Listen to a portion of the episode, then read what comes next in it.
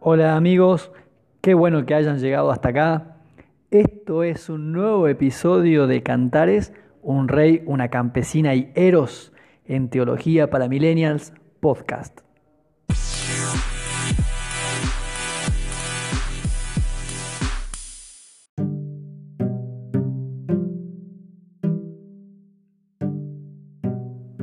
Acá estamos, llegamos a una nueva oportunidad, ya estamos en el episodio número 10 de esta aventura de leer juntos un maravilloso libro que es el de Cantar de los Cantares.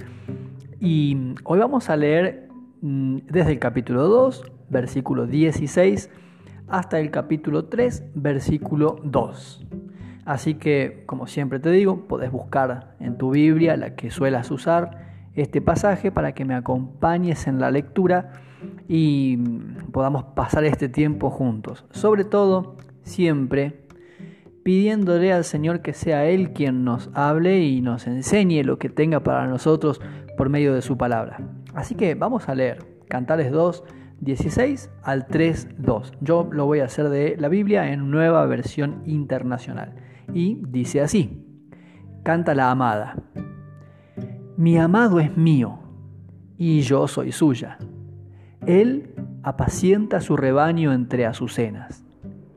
Antes de que el día despunte y se desvanezcan las sombras, regresa a mí, amado mío.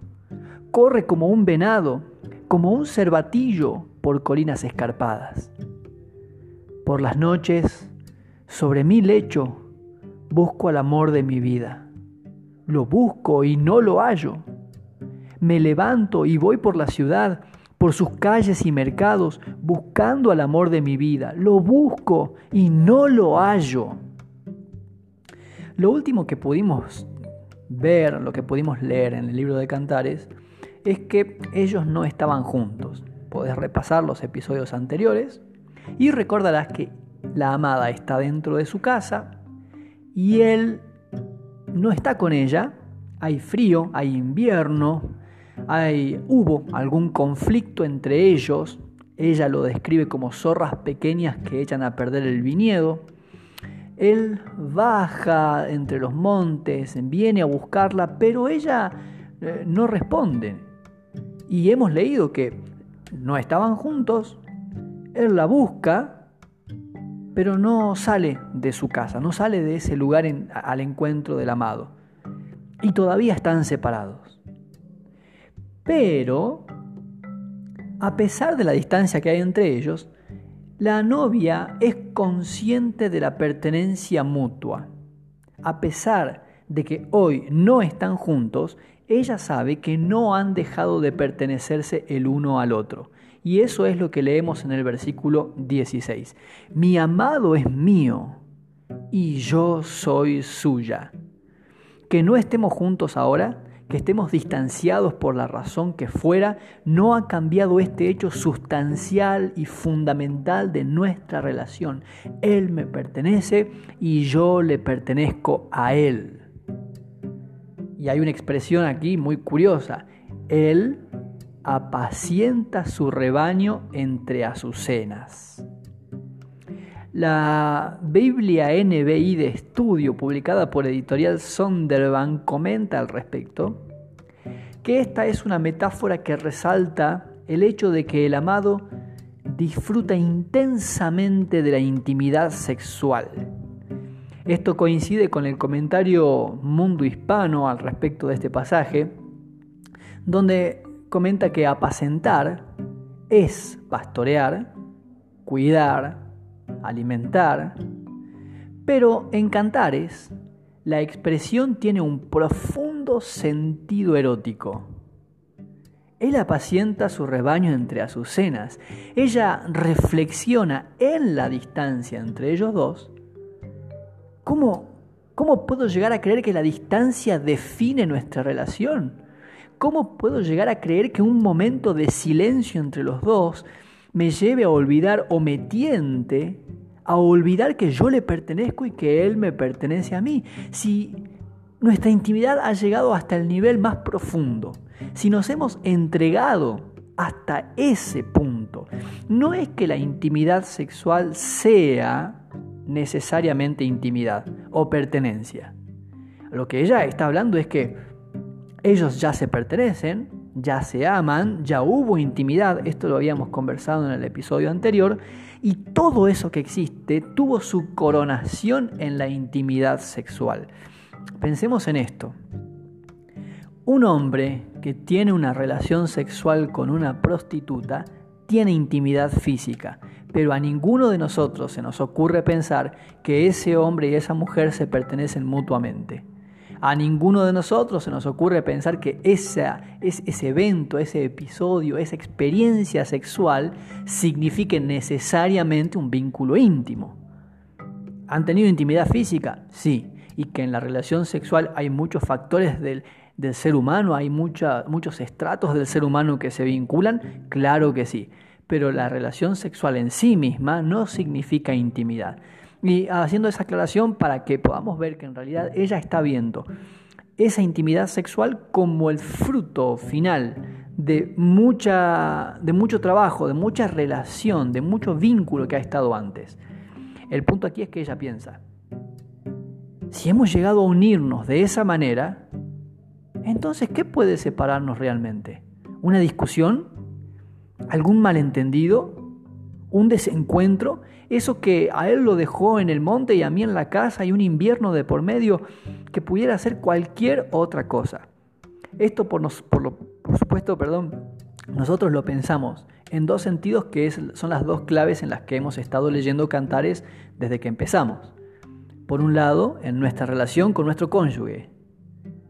Tener desencuentros. ¿Significa que hemos dejado de pertenecernos? ¿Que ya no nos amamos? ¿Que no hay vínculo? También lo pensamos en nuestra relación con Dios. Esos momentos de silencio, esos inviernos en nuestra vida espiritual, ¿significa que yo dejé de pertenecerle a Cristo o que Él ha dejado de amarme a mí? Mi amado es mío y yo soy suya. Él apacienta su rebaño entre azucenas. El versículo 17 continúa la voz de la amada. Antes de que el día despunte y se desvanezcan las sombras, regresa a mí, amado mío, corre como un venado, como un cervatillo por colinas escarpadas. Es de noche y en la calma ella reflexiona. En ese silencio que provee la noche, ella empieza a pensar, a recordar, a mirarse hacia, hacia adentro y, y recuerda que él la buscó, y ella no respondió. Ahora lo extraña, ahora lo desea, lo llama, añora ese tiempo juntos. Ahora ella está recordando cuando lo vio bajar como un venado en aquella oportunidad. Lo leímos en el episodio anterior. Ahora ella recuerda cuando lo vio venir a su encuentro y desea, quisiera verlo en este momento venir de la misma manera. Ella está pensando, está recordando, hubo un momento en el que él hizo el intento, él tomó la iniciativa, él vino por mí yo no respondí. Por la razón que fuera, y ahora me doy cuenta y lo extraño. Tranquilamente, de fondo podría sonar aquel antiguo bolero clásico interpretado entre otros por Luis Miguel titulado Contigo en la distancia, que en algún momento de sus líneas cita te has convertido en parte de mi alma. Ya nada me consuela si no estás tú también. Lo extraña tanto, se da cuenta de lo que ha perdido, se da cuenta de la oportunidad que ha perdido. No solo porque él no está, sino porque podrían estar juntos si ella hubiera respondido y ella no quiere que comience un nuevo día y los encuentre distanciados. Rápidamente pensamos en Efesios y en aquella instrucción del Señor por medio del apóstol Pablo, que no se ponga el sol sobre su enojo o no se acuesten estando aún enojados, traducen algunas versiones modernas. Pero lo cierto es que en la noche ella se da cuenta de que no quiere comenzar una nueva jornada, no quiere empezar un nuevo día y que haya distancia. No, quiere resolverlo ahora y se dispone a hacerlo. En el capítulo 3 y en el versículo 1, que es parte del mismo canto todavía, leemos que ella sueña con él, probablemente siente deseo. El, lecho, cuando leemos aquí que, que ella lo busca en su lecho, La palabra o la expresión hebrea es miskapdodim, por si les interesa el idioma original, que significa cama de amores. Cama de amores. La connotación a mí me parece que es evidente, ¿no? Ella tiene deseo de él. Probablemente lo que está experimentando son sueños eróticos como consecuencia de haberse ido a acostar, de haber ido a dormir y, con ese deseo en su corazón, con esos sentimientos y, tal vez sueña como recordando también sus besos, sus caricias, el tiempo juntos. Ella quisiera tenerlo a su amado allí en la cama, pero no está. Notemos la repetición del verbo busco en ese primer versículo.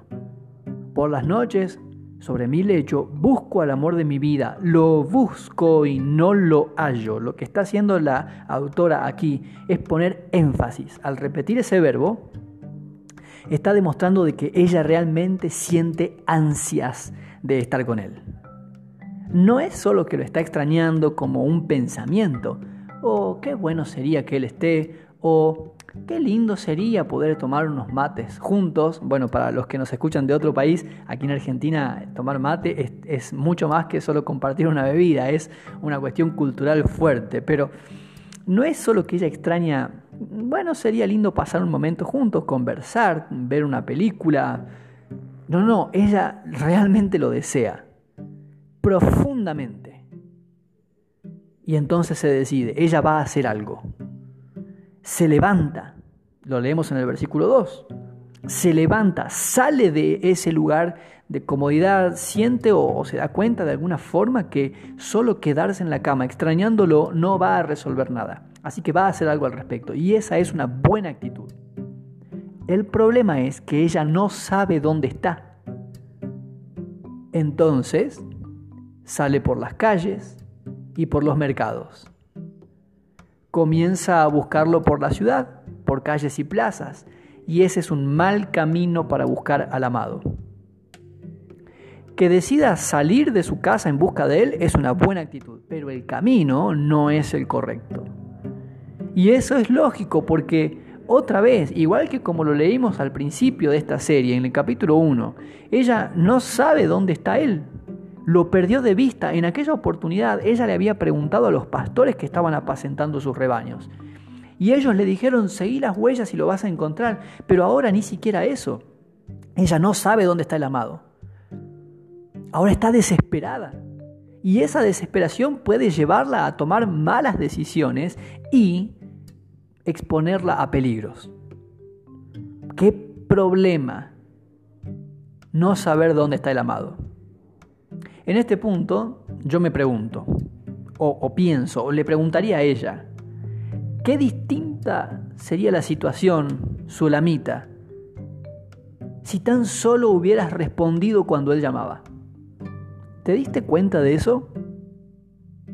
¿Te das cuenta de que este sentido de vacío que estás experimentando, e, este desasosiego, no solo que Él no está, sino que además no sabes dónde buscarlo y te está llevando a tomar malas decisiones y a transitar caminos cerrados con gente que te podría hacer mucho daño, lo vamos a leer en el episodio que viene, ¿no te das cuenta que todo eso tenía solución en haber respondido cuando Él llamó?